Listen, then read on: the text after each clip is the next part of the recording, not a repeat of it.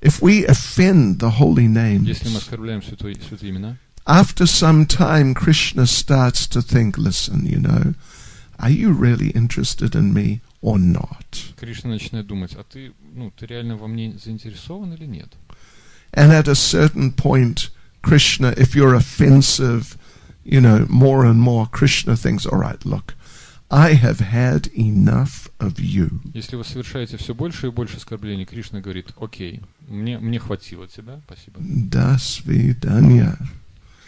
Just, you know, when you want to be serious again, you come back and approach me. Until then, you do your own thing. Если ты хочешь быть серьезным, возвращайся ко мне, а до тех пор занимайся своими делами.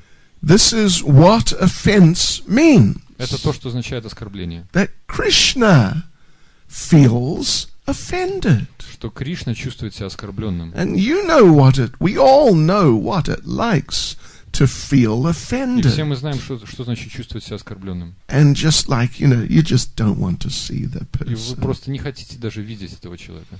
And this is why, if we're chanting offensively, then we get less experience И это from the им- chanting. именно поэтому, когда мы воспеваем оскорбительно, мы получаем гораздо меньше опыта из такого воспевания. Because Krishna has withdrawn some of his mercy. Потому что Кришна ну, как бы забрал часть своей милости. Or as Prabhu was saying, if you chant very attentively, then you, you, know, you get a real feeling out of it. Или как Прабу сказал, если вы читаете очень внимательно, вы чу- э, получаете огромные чувства из этого.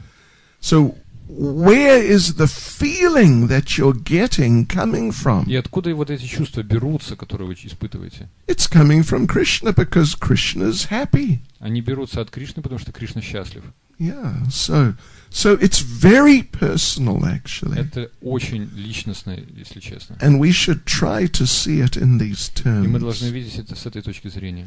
So uh, so what are we doing then when we are chanting Hare Krishna? Итак, что мы делаем, когда мы воспеваем Харе Кришна? We are trying to repair a broken relationship Мы на with самом деле Krishna. пытаемся просто восстановить или починить наши отношения с Кришной. Yeah, we you know the relationship is there but it's severely damaged. Наши отношения всегда были, они есть, но они очень ужасно п- как бы разрушены, то есть они как бы повреждены. it's so severely damaged that people don't even know it exists. Наши отношения настолько разрушены, что некоторые люди вообще не в курсе, что Кришна даже существует.